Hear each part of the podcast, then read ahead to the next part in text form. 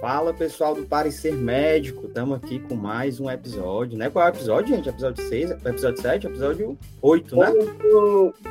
episódio.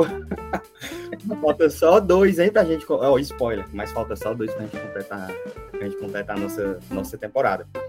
É, gente, a gente vai falar hoje aqui sobre um assunto que é bem corriqueiro né, na vida da gente, bem corriqueiro na vida do, não só do, do estudante de medicina, nem só do profissional, mas de todo mundo, tá?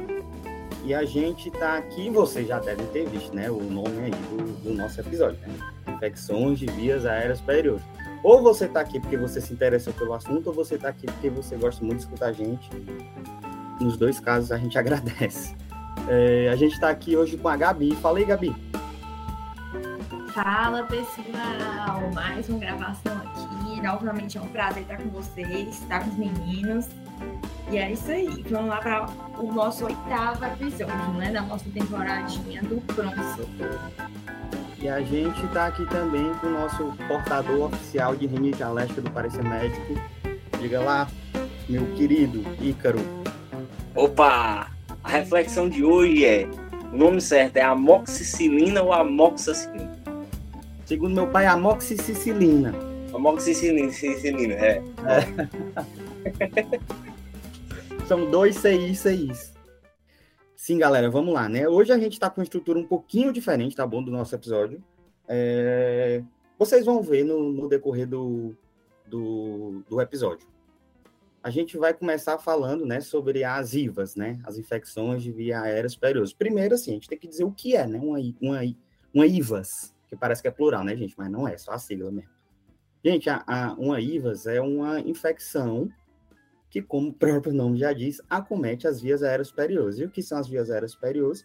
É justamente é, o que vem antes do pulmão, vai, para a gente ficar mais, para ficar mais simples, né? Justamente é, nariz, ossos da face, né? Que no caso que o Icaro vai falar da, da rinocinusite, faringe, né? Aquela dor de garganta, não sei o quê. Então, isso é, seriam as IVAs. E no pronto-socorro, gente, a gente encontra é, a gente encontra pacientes com IVAs e os sintomas geralmente são muito gerais. São muito gerais. E você, no pronto-socorro, você vai ter que, que ter que é, definir em qual, em qual infecção aquele paciente vai se encaixar, certo? Então, a gente tem é, sintomas desde corrimento nasal, congestionamento nasal, dor de garganta, dor na face, dificuldade de engolir, ardor na garganta, são esses sintomas gerais. Aí, cada IVA pode ter seu sintoma específico que a gente vai discutir mais, a, mais à frente, tá bom? A gente separou aqui, para não ficar um episódio muito maçante, muito grande, né, de difícil compreensão, a gente separou aqui as quatro principais, mais um bônusinho lá no final, que é amidalite, rinocinusite, a rinofaringite, que é a nossa conhecida, a, o nosso conhecido resfriado, e a gripe. Tá bom, pessoal? Então vamos começar lá falando. A Gabi vai começar falando da amidalite, não é não, Gabi? Isso, Nazinho, perfeito. Gente, isso aqui é o feijão com arroz do posto de saúde, tá? Agora eu tô rodando o posto de saúde e é o que há são as infecções das vias aéreas superiores. A gente vê muito e a gente precisa saber conduzir, principalmente porque o que a gente está vendo é até assim, é, a, a gente vê que reconhecer, em alguns casos, se torna simples, até pela incidência muito elevada, mas a gente está vendo condutas é, que muitas vezes incluem uma hipermedicação do paciente, né? Até porque a gente precisa, nesse momento, ter uma relação médico-paciente muito estreita, assim, com a família mesmo, porque a gente vê que em grande parte dessas infecções vão ter um tratamento mais conservador, porque a maioria delas tem um curso autolimitado e benigno, certo?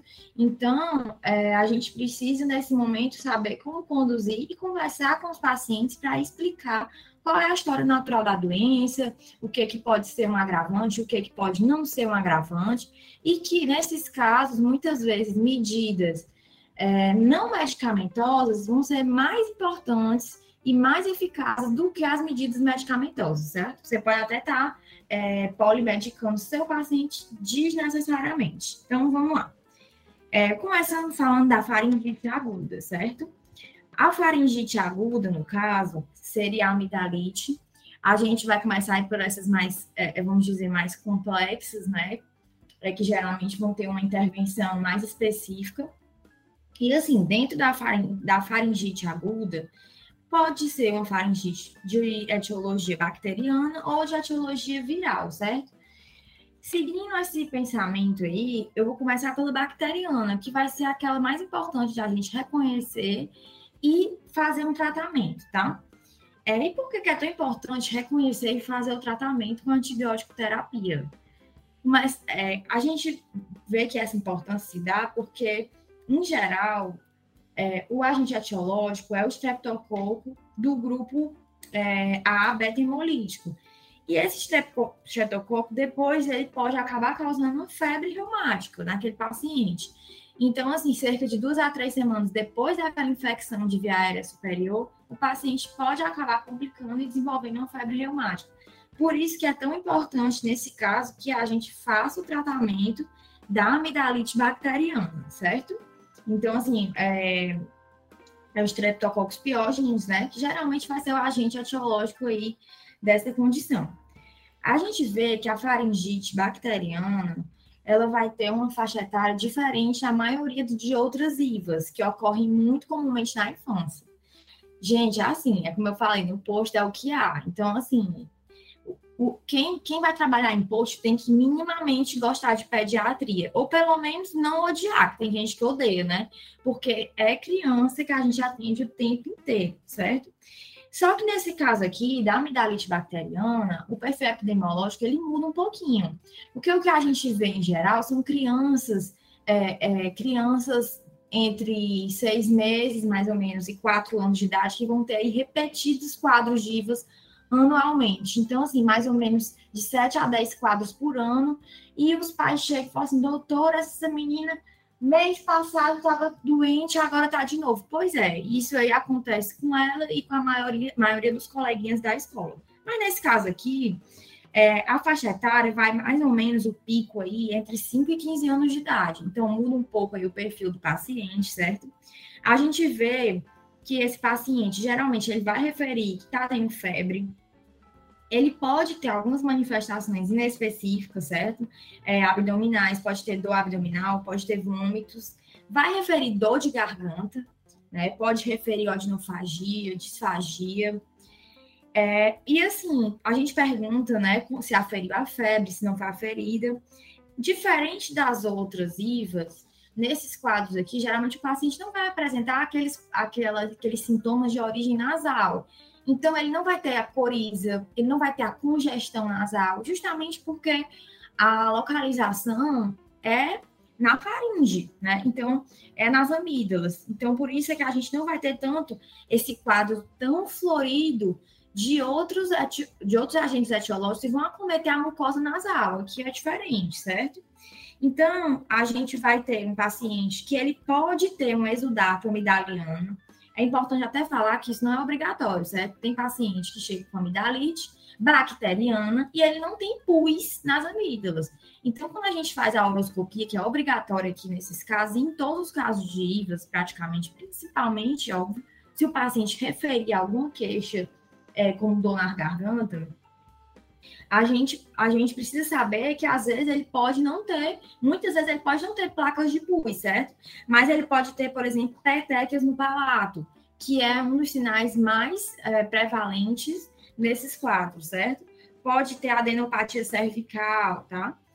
É, e como eu falei, geralmente ele não vai ter tosse, não vai ter coriza, não vai ter obstrução nasal. Então, assim, o diagnóstico aqui, ele é clínico, mas como eu disse, ah, pode não ter a placa de pus, pode não ter as petecas, então um quadro um pouco inespecífico, mas o paciente tem febre, e eu vou ter um cuidado a mais para tratar esse paciente, para evitar que ele chegue a, a evoluir depois para um, um, quadro de febre reumático.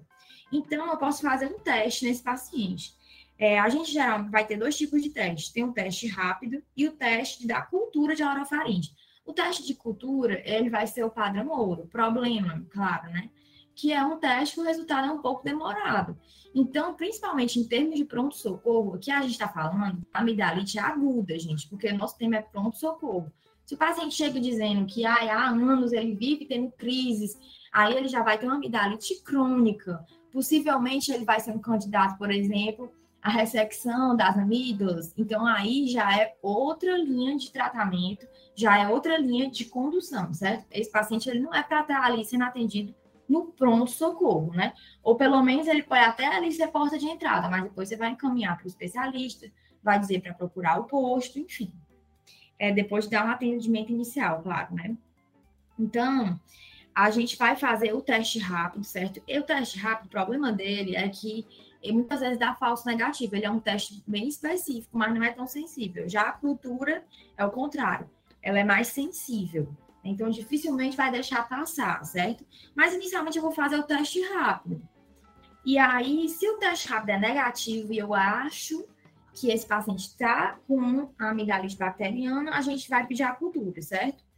Mas a gente faz inicialmente o teste rápido. Aí depois eu vou tratar esse paciente, né? De acordo com o que eu vi nos meus testes, o que eu vi na minha avaliação clínica, na história do paciente.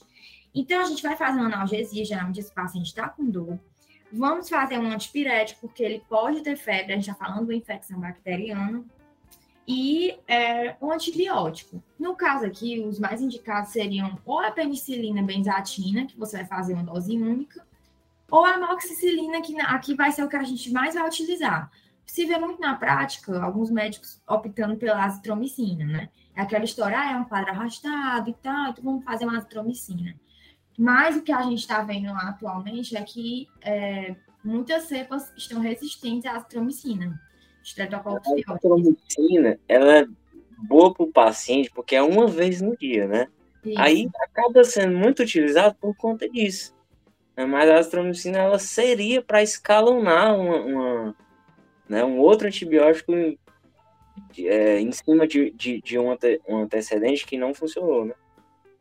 Exatamente. E assim, a astromicina, quando a gente pensa em outros casos de infecção, que você pode estar pensando em germes atípicos. Então, muitas vezes ela vai ser mais benéfica para o paciente do que a amoxicilina isolada. A gente já vê que a amoxicilina mais o, ácido, mais o clavulanato, né, vai, vai pegar um espectro muito bom aí.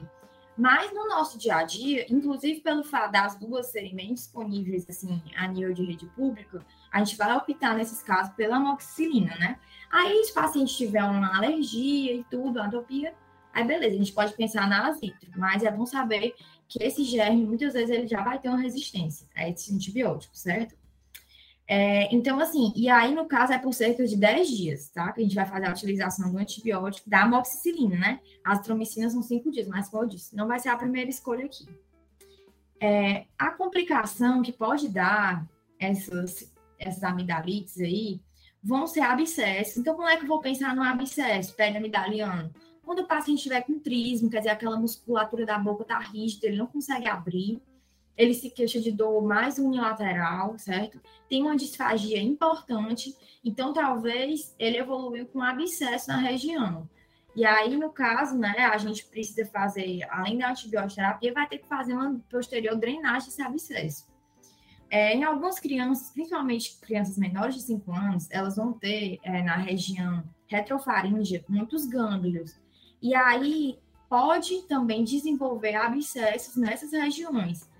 Nesse caso, é mais difícil da gente conseguir dar o diagnóstico, mas a gente pode pensar nesse abscesso retrofaríngeo, que seria outra complicação, se a criança queixar de dor, a mobilização do pescoço. Então, quando ela mexe o pescoço, ela reclama. Você vê ali aquela caretinha, às vezes a criança é muito novinha, não vai saber referir falando, né? Mas a gente vai fazer aquela observação e pode desconfiar que ela também esteja com esse abscesso, certo? É, retrofaríngeo. Aí seria mais o quadro da amidalite bacteriana. Mas aí é, a gente precisa ver também que esse, esse, paciente ele pode ter uma amidalite viral, a faringite viral. Pode ser uma faringite viral que parece muito uma bacteriana, no caso da mononucleose infecciosa, que é uma pegadinha. Muitos médicos acabam realmente se confundindo, tratando com antibiótico, aquele excesso de cuidado, como eu falei, para evitar uma complicação grave. Mas o paciente tem uma mononucleose infecciosa, que é causada pelo Epstein-Barr. Aí como é que eu vou saber na prática?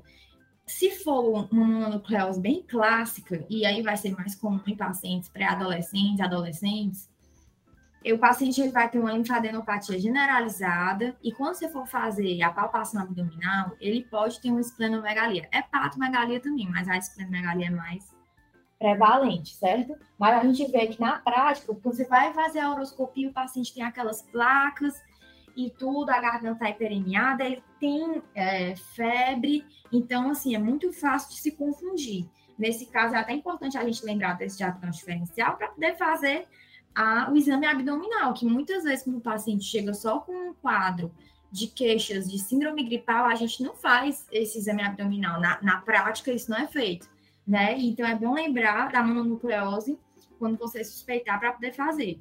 Paciente também, se você... De... Por tem um manto, né? Oi? É a placa mesmo que você falou, né? Isso. É, vai acabar diferenciando por isso, que é, é realmente é como se fosse uma coisa aderida, né? Uma. Uma, uma massa branca aderida, né?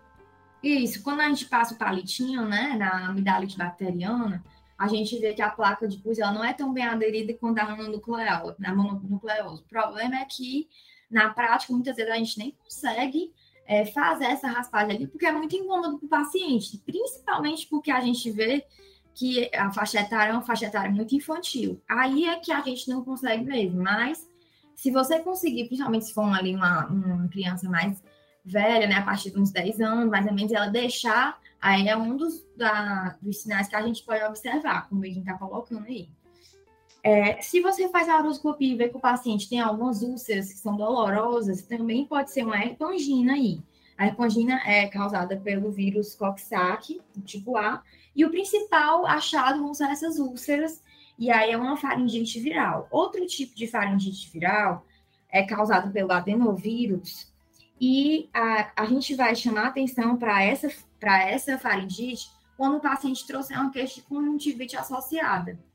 Então, assim, além da faringite, além daquela queixa na região oral, o paciente também vai ter uma queixa ocular, certo? Às vezes ele pode ter uma adenomegalia pré-auricular também, e aí a gente pensa que pode ser causado pelo adenovírus. Claro, nesses casos aí a gente vai fazer o da antibiótico terapia. Então a gente fica com a analgesia e com o antipirético, beleza?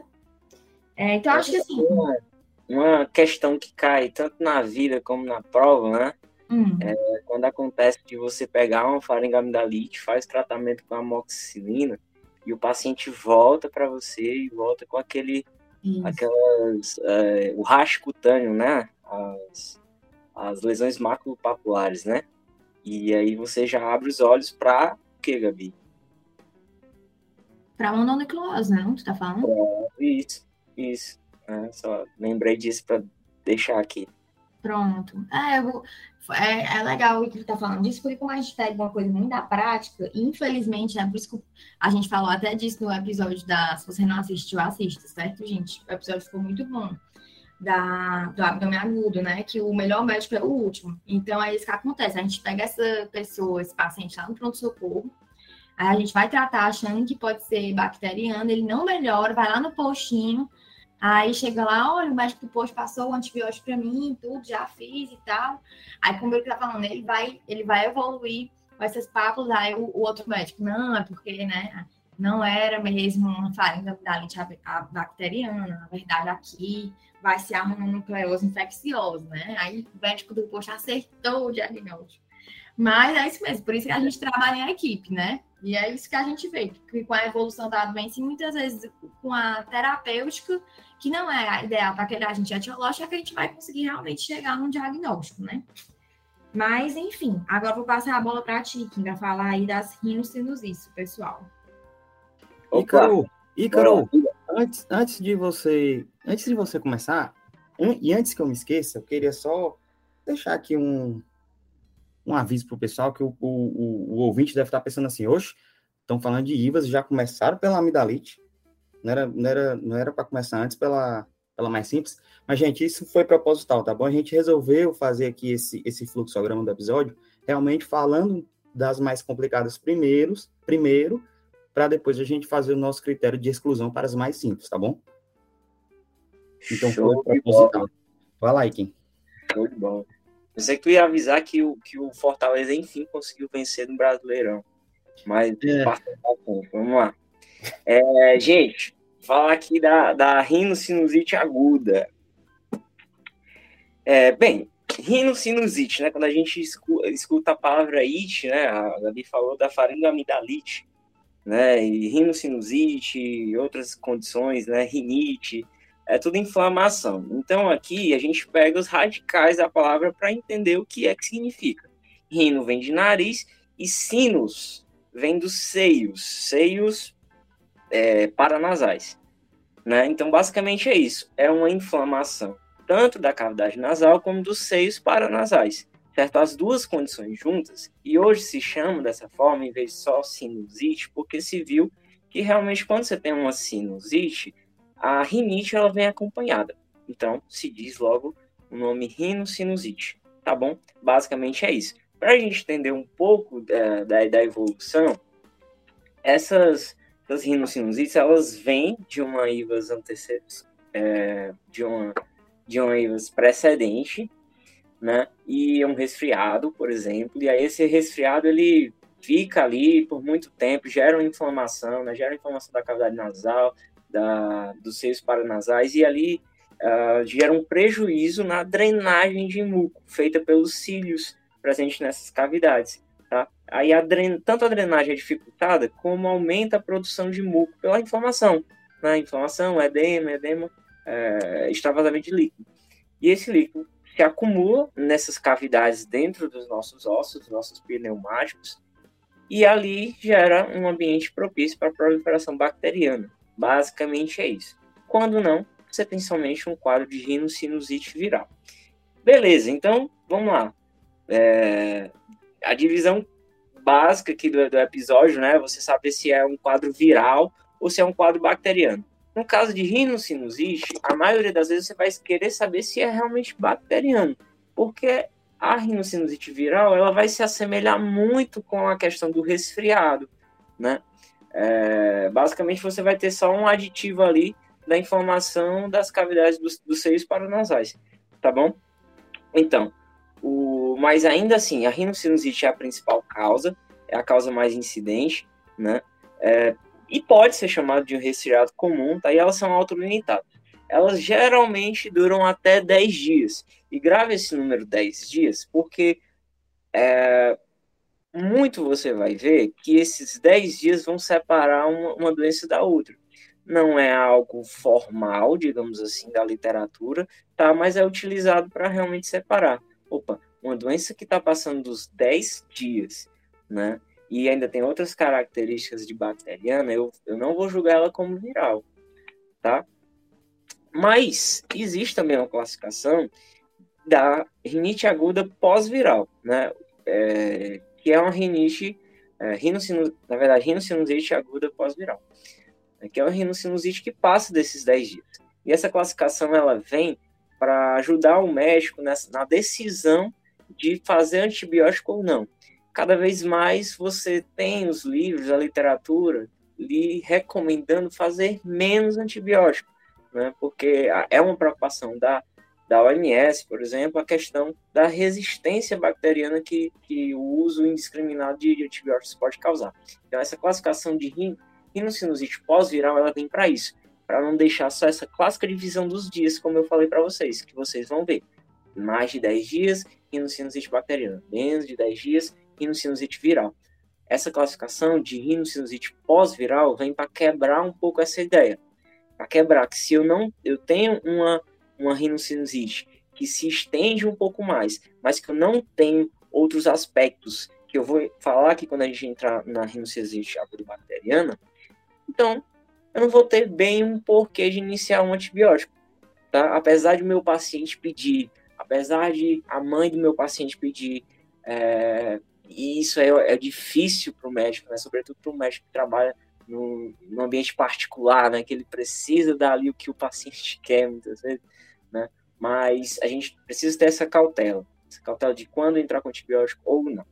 É bom a gente pontuar aí essa questão da, da de, do tempo das doenças, né? Quando a gente fala de uma rinocinusite aguda, a gente fala de uma, de uma doença até quatro semanas. A subaguda, ela vai de 4 a 12 semanas. Vamos botar assim, de um mês até, até três meses, né? é, fazendo essa, esse arredondamento. Né? Então, de 4 a 12 semanas é uma subaguda. Acima de 12 semanas a gente julga como crônica. Muitas outras doenças elas vão ter essa divisão também. Né? A doença aguda, até um mês, você considera como um quadro agudo, tá bom? Beleza? Então, a, a pós-viral, ela realmente vem nesse sentido.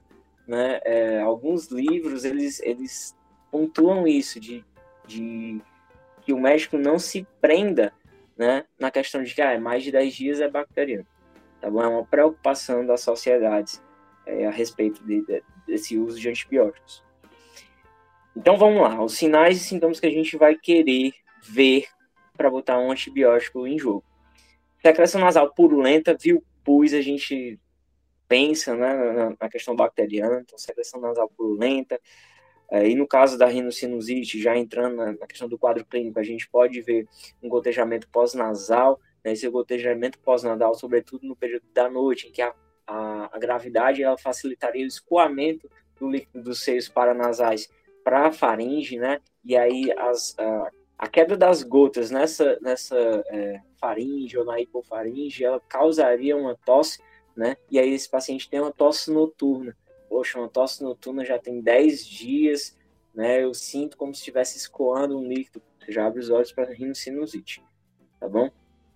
Beleza? Então, e se essa, essa secreção tiver purulenta ou mal cheirosa, o paciente conseguir ver isso, né, ou você conseguir diagnosticar a partir do seu exame físico que tem uma cor diferenciada dessa secreção, né, você pode trazer isso para o diagnóstico de rinocinusite aguda bacteriana. Né, dor facial intensa, né, associada ali à topografia dos seios paranasais, uma febre maior que 38 graus Celsius, VHS ou PCR elevadas também, vamos dizer isso, e a piora dos sintomas é, após cinco dias. Né? Se eu tenho sintomas que após cinco dias faz é piorar, é, ao contrário de melhorar, eu já penso na bacteriana. Ou aquela questão do tempo, né, de 10 dias, vou pensar na bacteriana. Tá bom? Sempre lembrando aquela ressalva. Ok? Rinocinusite crônica é a rinocinusite há mais de 12 semanas e ela vai ter alguns fatores relacionados. Você precisa ver, pensar, poxa, por que, que isso está durando tão tempo? Então pode ter um fator ambiental é, associado. Essa rinocinusite pode ter uma condição alérgica associada. Então eu preciso fazer com que meu paciente ele veja o que é que tem ao redor dele, se é poeira, se é, se é, se é o trabalho dele, que trabalha com, com poeira, com é, materiais ali tóxicos, né? Uh, ou então se é, se o paciente é tabagista, se o paciente tem alguns problemas pulmonares, é asma, bronquiectasias, né? Ou então é um paciente imunossuprimido. Então tem que pensar nessas outras condições, né? no caso da rinocinusite crônica, para fazer um tratamento conjunto, tanto de um, da, da causa base ali, como daquela causa aguda, daquela causa que está se agudizando, que apareceu para você, é crônica, mas é uma chamada é, é rinocinusite crônica agudizada, ok? É, rinocinusite re, aguda recorrente, né? Isso é importante em crianças. Ela, ela é quando você tem mais do mais ou quatro episódios em um ano, certo? Quatro episódios ou mais do que é, do que quatro em um ano, tá? E aí você vai ter que excluir também as causas sistêmicas, os processos alérgicos, as imunodeficiências, fibrose cística, ou um refluxo gastroesofágico, é uma das, é uma das grandes é, causas de tosse é, recorrente, né? E, e, aí a tosse estando associada à rinocinusite, né? você pode pensar nesse, nessa questão desse refluxo gastroesofágico. Tá? E causas anatômicas também. Um desvio de septo ele pode é, propiciar ali um, um, uma maior frequência dessa rinocinusite, desse acometimento, né? uma maior probabilidade disso acontecer. Né? Ou um desvio de septo, ou um desvio traumático ali de alguma estrutura, a partir de um acidente. Tá bom? Eu acho que eu já falei muito sobre isso. Talvez algumas coisas a pontuar seriam as bactérias mais comuns na, na rinocinusite bacteriana, que seria o Streptococcus pneumoniae, a Haemophilus influenzae e a, a Moraxella catarrhalis. São três bactérias, tipos de bactérias que você vai ver muito nessa, nessa condição das IVAs, tá bom? É, na, na, na, condição da, das, da otorrinolaringologia, ok? Mas cada acometimento, a Gabi falou aí do Streptococcus é, beta-hemolítico grupo A, né, piógenes, como na faringe enfim, né? E a questão viral, você vai ver o rinovírus, adenovírus e o para-influenza, né? Além também o coronavírus também faz parte uh, disso, né? Tem, tem vários tipos de coronavírus, né? E o coronavírus ele não necessariamente seria o que a gente tem do, da Covid-19. Outras causas de rinocinusite seria corpo estranho nasal, tá muito comum nas crianças, uh, tumores nasais, infecções dentárias, barotrauma e uso de tampões nasais também poderia acometer isso. Ícaro, como é que é o diagnóstico das rinossinusites? Clínico. O diagnóstico é para ser clínico, tá? Você viu, você somou esses sintomas que eu falei. Uh, ah, uma rinorreia pura, transparente, ou então é um, você tem uma secreção nasal ali purulenta, né? Faz essa diferenciação e, tenta entrar no diagnóstico, assim também como diagnóstico temporal, se é um é agudo, crônico, tá bom? É um diagnóstico clínico, né? De forma geral, não, não diferenciando viral ou bacteriano, você vai atirar para a rinocinusite quando houver dois ou mais destes sintomas: obstrução nasal, descarga nasal, pressão ou dor facial e redução do olfato ou perda de olfato. Ok? Você faz essas associações aí e tenta entrar no diagnóstico, a partir do seu raciocínio. Existe exame de imagem? Existe exame de imagem. Tá bom? Mas esses exames eles vão ser utilizados em situações específicas. Não é para todo mundo. Ok? O exame padrão ouro para complicações das rinossinusites seriam seria a tomografia dos seios paranasais. Né? Antes se fazia o raio-x dos seios paranasais, mas é um exame que não é mais indicado por é, ter muitos falsos positivos. Então você faz, toma mão da tomografia mesmo. A tomografia cada vez mais tem se mostrado um exame mais acessível, certo? E é o exame padrão ouro para a gente fazer esse diagnóstico de complicações das rinossinusites, ok? Você vai pedir exame de imagem também em pacientes imunossuprimidos e em casos de falha terapêutica. Oi, Gabi. Só acrescentar um negócio, né, que eu estava assistindo a aula, né, e a pediatra estava comentando que sobre essa questão das imagens, né, que na sinusite, as crianças menores de 5 anos de idade, elas não têm todos os seus formados ainda. Então, menores que 5 anos só têm o etimoidal e o maxilar. É importante a gente ter esse conhecimento da anatomia, para a gente não acabar pedindo um exame de imagem e dizer, ah, é, o, o seio da criança está totalmente obstruído, não dá para ver. E às vezes não dá para ver porque ela realmente não tem ainda, né? Excelente, excelente. É, existe, existe até uma escala temporal de acordo com o seio, né? A partir ali dos sete anos, mais ou menos, que vai, vai se formando todos os seios ali do crânio, né? se pneumatizando os ossos do crânio. Show. Pronto. E aí você pode ver, então, pronto, a Gabi falou aí que você vai ver na tomografia que está obstruída. Ali, poxa, está totalmente obstruído aquele, aquele seio, né? Onde era para existir um espaço preto, o espaço está totalmente branco, né? Seria um erro nesse sentido quando a gente olha para crianças mais, mais pequenas, né? Mas no adulto, crianças mais é, com maior idade, você vai ver um nível líquido mesmo. Um nível como se fosse metade daquela cavidade ela está com o líquido preenchido com, com na imagem né? Uma, uma imagem hiperdensa uma imagem é, branca tá ok? Ou então você pode ver formações bolhosas é, nos seios paranasais tá bom e o tratamento certo no tratamento viral né para a maioria das doenças virais você vai fazer o controle sintomatológico então, você vai utilizar um analgésico, você pode utilizar no paciente está com dor de cabeça, um, dor impressão facial, né? O analgésico pode utilizar nesse sentido, né? É, se tiver um componente alérgico, você pode utilizar um, um, um antialérgico, certo? Um antihistamínico, tá? Descongestionantes tópicos, e aqui o ideal mesmo é fazer um, um, descongestionante tópico, né? Pode, pode ser um, um corticoide tópico ali, certo? Por ter um efeito menos sistêmico, e isso é mais indicado, tá? Além de que você vai é, você vai encorajar né, a mãe, o pai, ou então a pessoa que está tendo esse problema a fazer uma nasagem, uma nasagem, caramba, a fazer uma lavagem nasal com soro fisiológico, tá bom? Para todo tipo de doença viral, hidratação nunca é pouco, tá bom? É, nunca é pouco no sentido de que sempre o paciente vai dizer, ah, eu tomo muita água, mas vai ver e não toma. Então você sempre, sempre indica como realmente. Eu costumo dizer, as pessoas vêm me perguntar, às vezes está com um quadro um pouco viral, eu digo, rapaz, você está tomando a quantidade de água que você, que você deve tomar por dia? Vamos começar por aí. Aí depois eu posso. É, depois eu posso te dizer se tu começa com antibiótico ou não. As pessoas chegam para perguntar para um estudante de medicina às vezes, né? Então a gente tem que para a gente não, não, se arriscar a, passar, a dizer assim, toma um antibiótico, aí você faz isso, manda beber água, é bom. E evitar a exposição a alérgenos, se tiver um componente alérgico, você suspeitar, certo?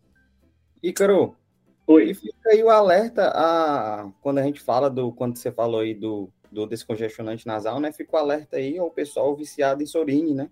Insorine. A agressão, a, que a, a, agressão da mucosa nasal, ainda o efeito rebote, né? Congestionante do, do, do sorine, causando vício aí. Então fica esse alerta, viu?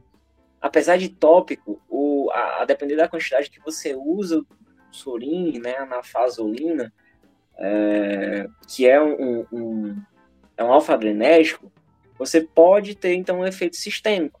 Né? E aí esse efeito sistêmico é um efeito de de que pode gerar também arritmias cardíacas. Né? E a questão do septo pode gerar uma necrose septal. Isso não é nada bom. Oi, Gabi. Não, eu tava perguntando se tu, como sendo um cara alérgico, assim, tu usa? Não uso. No meu caso, piora bastante, mas acho que é um caso pontual. Eu não, não. gosto. Não gosto. Não gosto. Mas, enfim. É isso na questão de rinite alérgica, né? É, mas, enfim, é, descongestionantes tópicos, né? Tomar cuidado realmente com, com essa questão, né? É, da quantidade. A gente não, a gente não adentra tanto no, no tratamento como para os ouvintes que estão chegando agora, porque a gente, nós somos estudantes, então a gente fala um pouco do tratamento, mas a gente não adentra aquela coisa toda, né? Falar como é que deve ser feita, a frequência, posologia, enfim. A gente não tenta não adentrar tanto assim. Mas a gente fala. E da causa bacteriana, além de condutas como a lavagem nasal, né, que você deve encorajar, né, o uso de descongestionantes tópicos, né, os esteroides tópicos, pode, pode os corticoides nasais, né, é, evitar corticoides orais, e os corticoides orais, né, que tem um efeito mais sistêmico, eles entram mais em casos mais exacerbados e de dor facial intensa, tá bom? Antibiótico terapia o que é tratamento de escolha para rinocinusite bacteriana é a amoxicilina, certo? A amoxicilina, que você vai ver a questão de prova, qual é o tratamento de escolha para rinocinusite bacteriana, amoxicilina, tá? Também é aceitável você fazer, pode fazer uma penicilina benzatina, né, intramuscular, dose única, o paciente é um tratamento aceitável também certo? Se o paciente tem alguma alergia à penicilina, outras opções, outra opção pode ser a doxiciclina, né? E opções de, de, de outros uh, de outros antibióticos, você pode optar por, por uma quinolona, né? Mas, mas não é o ideal, não é o ideal. Né? As quinolonas, a levofloxacina, é, o amoxicilina, mais clavulanato, né? o aclindamicina em regime hospitalar, eles são utilizados mais em condições é, de falha terapêutica ou condições mais complicadas das rinossinusites, tá bom? Basicamente é isso, só para a gente pontuar o que poderia ser essa complicação, né, para a gente suspeitar. Então, se você. As principais complicações se dividem em orbitárias, intracranianas e ósseas. Né? Na questão orbitária, você vai simplesmente ali para inspeção, você já vai ver, ah, tem um olho que tá, tá tem alguma coisa errada, né? um edema periorbitário, ou então você tem uma proptose do olho, o olho está para fora, você tem uma, uma, associada à rinocinusite, você tem uma hiperemia conjuntival, né? então você vai pensar nas complicações dessa rinocinusite, tá bom? A celulite periorbitária, celulite orbitária e os abscessos, ok? causas intracranianas elas podem cursar né, com, com déficits neurológicos, né, sintomas mais voltados para a neurologia, e também existe a, a complicação óssea, seria a osteomielite do seio frontal. Tá? Mas as orbitárias são as mais é, frequentes, com uma frequência de 70% das complicações. Ok? Ok, ok, muito bem. Agora a gente vai falar sobre o nosso querido, querido não, né? Porque não é nem não é muito querido não. A nossa rinofaringite, que para quem esteja se perguntando, é o resfriado comum. E aqui já fica logo aviso. Muita gente, muita gente sente aqueles sintomas clássicos, né, da, do resfriado comum e já fala, ai meu Deus, tô gripado. Tô gripado, gripei. Mas, assim, é, é, é, bom deixar o aviso que tem uma diferença, tá bom, gente? Entre o resfriado comum e a gripe. Muitas vezes as pessoas só ficam resfriadas. E os sintomas realmente são muito parecidos. A pessoa chega no PS, na pé, no, no PS lá, com obstrução nasal, coriza, né? Aquela rinorreia, dor de garganta, espirro, tosse. É, e fazendo a exclusão de outros sintomas, como a Gabi e o Icaro já falaram bem aí, mas alguns sintomas, alguns sintomas sistêmicos que são muito característicos da gripe, como a febre, né, a mais comum, é, dá-se o diagnóstico, né?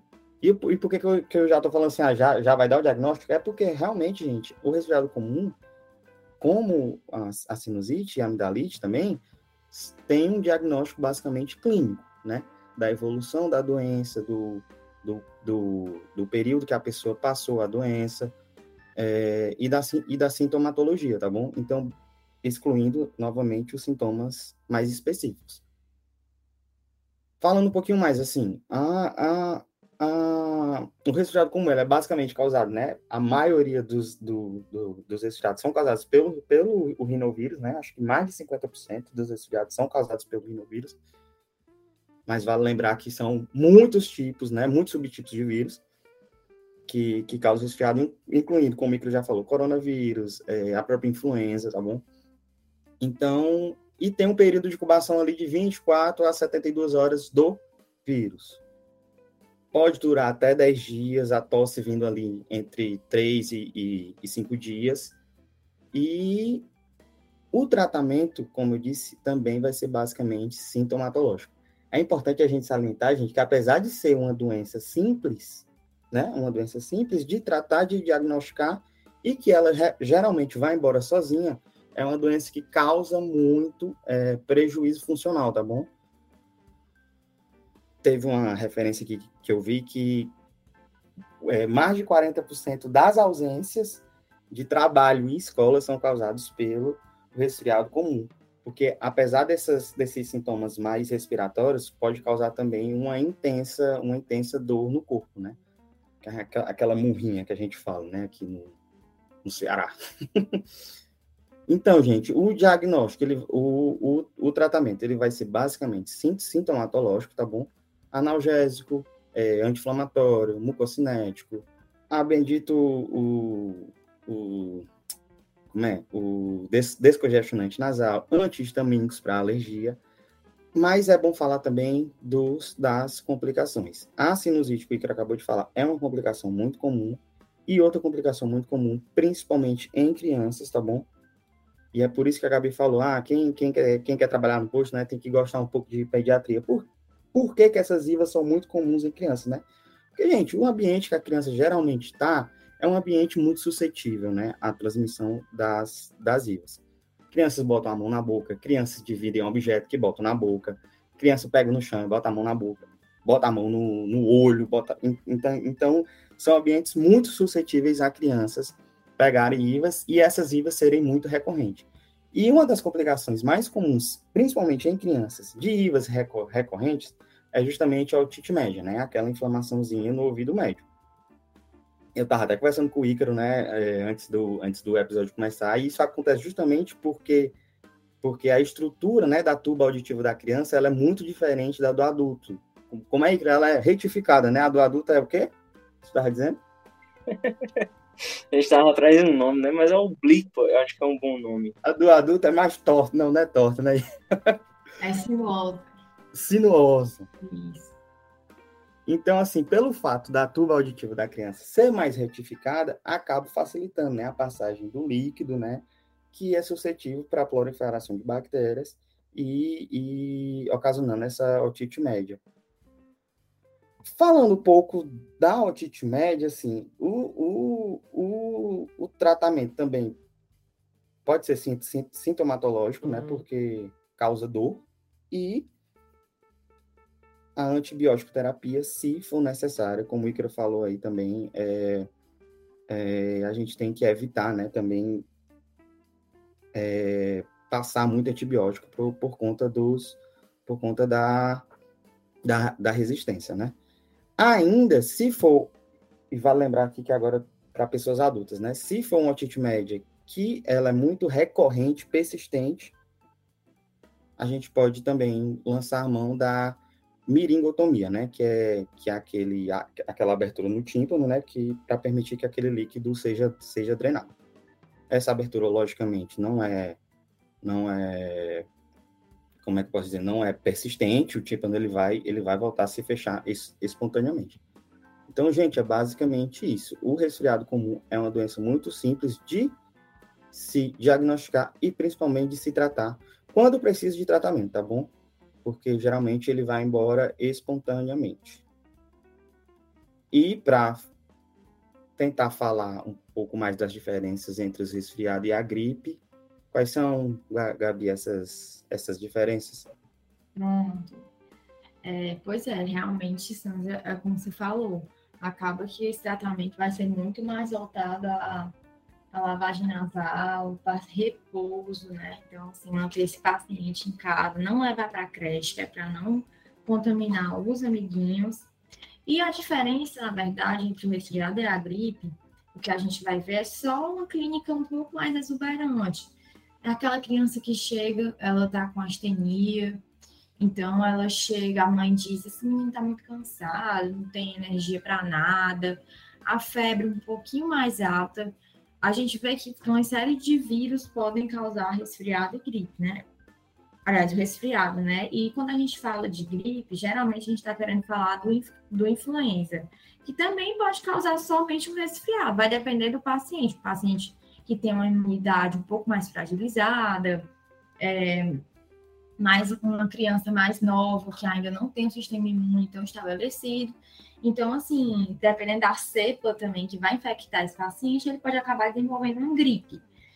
E é, a gente viu até agora, né, aquele, esse surto que teve recentemente, as pessoas estavam passando muitos dias aí, questão de 10 dias, e falavam, ah, mas não tem fim, é uma gripe mesmo pesada, né, como as pessoas dizem, muitos idosos, pessoas maiores, mais, maiores de 60 anos, pegando, e aí, assim, as máscaras. E é porque as, as máscaras na época ainda não estavam totalmente liberadas, eu acho que deu uma amenizada aí na contaminação. Mas mesmo assim pegou muita gente. Então, essa criança ela vai estar mais prostrada, vai ter uma febre mais alta, vai ter uma tosse mais presente, que não se restringe talvez só ao período noturno, quando ela deita e aquela coriza pinga na garganta e faz a, a, a criança tossir, não essa criança ela vai ter uma tosse diurna e noturna, certo? Mas aqui, para ser bem sincero, que vai ter que nos chamar mais atenção no caso da gripe nem é o tratamento, porque também é uma condição autolimitada. Também você vai fazer sintomático, ela está com febre, então vou passar uma dipirona ou vou passar um paracetamol. É, e aí, assim, importante também falar, né, que não pode, para essas crianças, você não pode passar AS, certo? E isso é importante, se tiver na dúvida se é um resfriado, se é uma gripe, de qualquer forma, não passe o, o a aspirina, tá? Então, assim, a gente pode passar outros analgésicos de pirona, pode passar paracetamol, pode passar até o ibuprofeno, certo? É, mas é melhor de pirona ou paracetamol, porque já vai agir também melhor contra a febre né? Mas o, o também vai servir.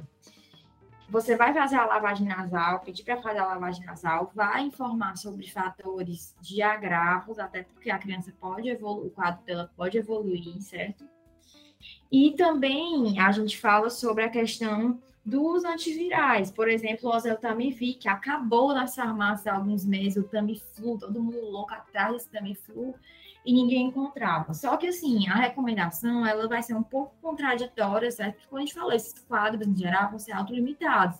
Então, assim, o consenso, ele, na verdade, não é consensual, né? Vai depender muito da diretriz que você for olhar e do, do lugar. Então, assim, alguns países recomendam o uso para pacientes que têm um maior risco, tipo, maiores de 65 anos, certo? E aí, o Tamiflu, ele vai ser tanto eficaz contra a influenza, vírus de influenza tipo A e tipo B, cepas dentro do tipo A e tipo B. Mas no caso aí vai ser para diminuir a reprodução do vírus, certo? Então, nesse caso, a gente pode pensar, se for para dar para criança, tem que ser maior de um ano de idade. Mas, em geral, isso não é utilizado, certo? Como eu falei, são em pacientes que têm uma condição de risco é, mais elevada, que já tem algumas comorbidades, é pacientes acamados, e, enfim, até porque não é uma medicação barata. Mas o principal aqui, para a gente falar dentro da gripe, na verdade, seria só a prevenção. Então, a gente tem as vacinações, graças a Deus, agora estão voltando as pessoas a se conscientizarem um pouco mais. A gente viu aí com, é, na última década uma queda é, da, das vacinações da, da população mesmo, menos conscientizado. Talvez a pandemia tenha trazido uma força a mais a essas vacinas, não sei, né? Mas, assim, a gente vê que com relação aos vírus da influenza, são propostas vacinas anualmente com as cepas que estão mais prevalentes, né? Então, é feito, a OMS faz um estudo é, de várias localidades do mundo inteiro para ver quais são as cepas que estão mais prevalentes e aí a proposta é a vacina anual, que geralmente ela não vai ser feita para todos os grupos, mas para crianças, principalmente crianças a partir dos seis meses de idade, até no momento essa de agora, até quatro anos, por exemplo, está sendo feito, pacientes diabéticos, pacientes maiores que 65 anos, certo? Então, a gente vai ter, no sistema público está sendo dada a trivalente e no privado tem a tetravalente, né? Mas a do sistema público, ela vai, ela vai proteger contra as variáveis mais prevalentes. Então, é importante a gente recomendar essa vacinação anual, é, lembrando que esse, esse, a vacinação contra a influenza, o vírus é inativado. Então, por isso também que não tem tanto problema você fazer com criança a partir de seis meses, certo? E como é um vírus inativado, às vezes é, a vacina ela vai ter adjuvantes, né, que são componentes para, vamos dizer assim, ajudar o funcionamento daquela vacina, daqueles vírus, daquela quantidade de vírus que você está injetando, que eles façam o papel deles de estimular a imunidade, já que eles não vão se reproduzir porque eles estão inativados. Então, é normal que depois da vacina, a criança, às vezes, ela fique, é, pode, pode ter uma febrezinha baixa, ela pode ficar um pouco cansada, um pouquinho sonolenta, ou a criança ou o adulto, né, o idoso, o braço um pouco dolorido, mas é normal e importante também saber que a, a época das vacinações, elas são feitas baseadas no pico, geralmente de um a dois meses depois que é feita a vacina, é que o paciente ele vai atingir o pico da produção de anticorpos. Então, a vacina é feita mais ou menos aqui na nossa região. É, a campanha é mais ou menos feita no final do ano, que é exatamente para quando chega nessa época de início do ano, que a gente vai ter as chuvas e tudo, é, essas crianças já estarem mais protegidas. E, gente, não é brincadeira. Quem for para a saúde comunitária, para o posto, nessa época de começo de ano, vai auscultar muita criança como o povo fala na linguagem popular, muito catarrento, porque é muito prevalente, sim. Né? Então, assim, fica o alerta para essa parte da vacinação, que eu acho que é o principal. E aí a gente vai finalizar só citando sobre a rinite alérgica, né, Kim? Vai, Ícaro, você, você como um cara que convive com a rinite alérgica diariamente. Isso. Ele está no lugar fala dele, né? É, o, pessoal, o pessoal, inclusive o pessoal na pandemia, né? Eu tinha que andar com aviso, né, gente? Não é, não tô com Covid, é só rinite. É, porra, é horrível. Sofreram é, bullying esse pessoal da rinite, né? E aí, Kim, o que é que você faz? Cara, o que que eu faço? o que é que se deve fazer, né, em caso de rinite alérgica? Na rinite alérgica é um paciente que chega já com um quadro que ele já conhece, na maioria das vezes ele vai dizer, olha, eu tenho isso, já acontece isso comigo, né? E eu queria um antialérgico. Basicamente vai ser dessa forma, né? Porque é rinite alérgica é algo que, que não tem cura, mas tem controle, né? E o controle você faz com, é, geralmente faz o corticoide corticoide nasal, tópico, né? Um corticoide você pode durar um tratamento aí um, para um controle é, por mais tempo aí de até 30 dias, fazer esse corticoide nasal. E você vai fazer um, nas crises também um, um, um antihistamínico, né? Um antialérgico por até 5 dias, né? Geralmente o que tem no posto é a loratadina, né? Mas é, você tem outras opções também que possam, que podem ter menos uh, sintomas neurológicos, né? Drogas que, que passam menos pela barreira hematoencefálica. Uma desloratadina, um melhoramento da loratadina e outros, uh, outros antialérgicos existentes aí no mercado.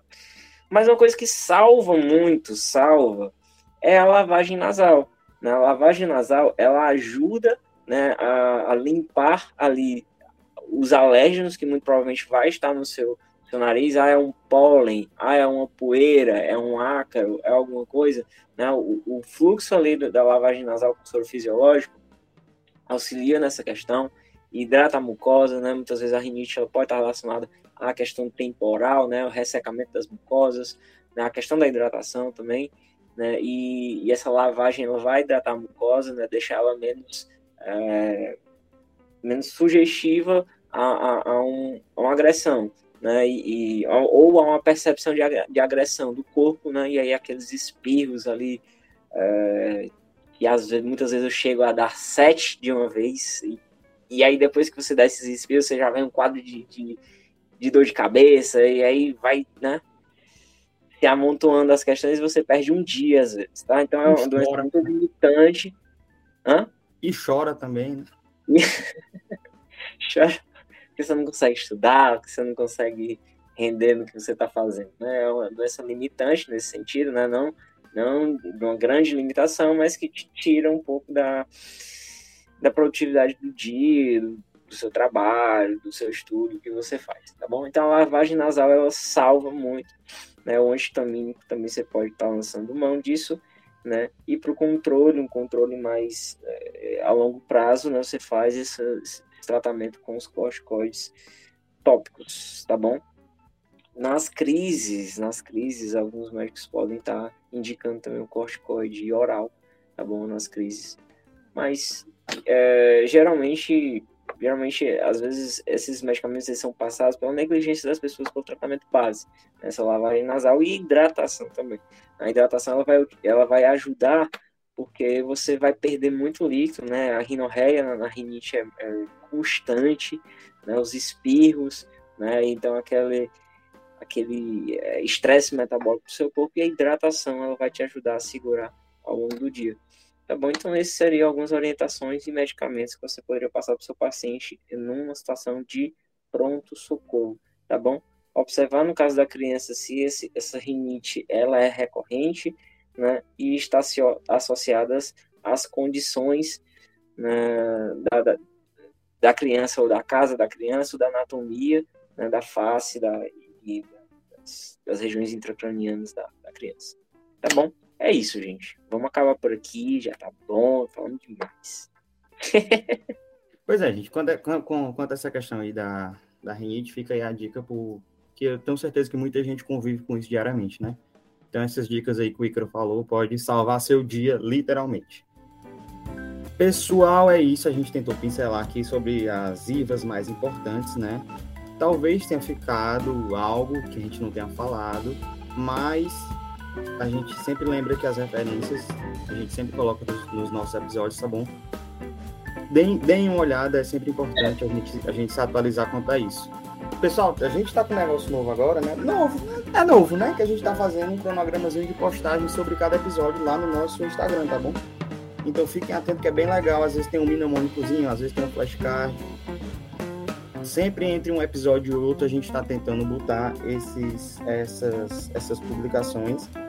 Fiquem atentos também nos nossos episódios anteriores, episódios dessa temporada, que estão muito bacanas. Episódios passados do Parecer Médico, que são muito legais também sigam a gente nos, nos escutadores, né? No que você usa, seja Spotify, seja o Pocket Cast, seja o Google Podcast, o Apple Podcast. Ativa lá o sininho para você ficar atento, tá bom? As, as, as nossas publicações. E é isso, gente.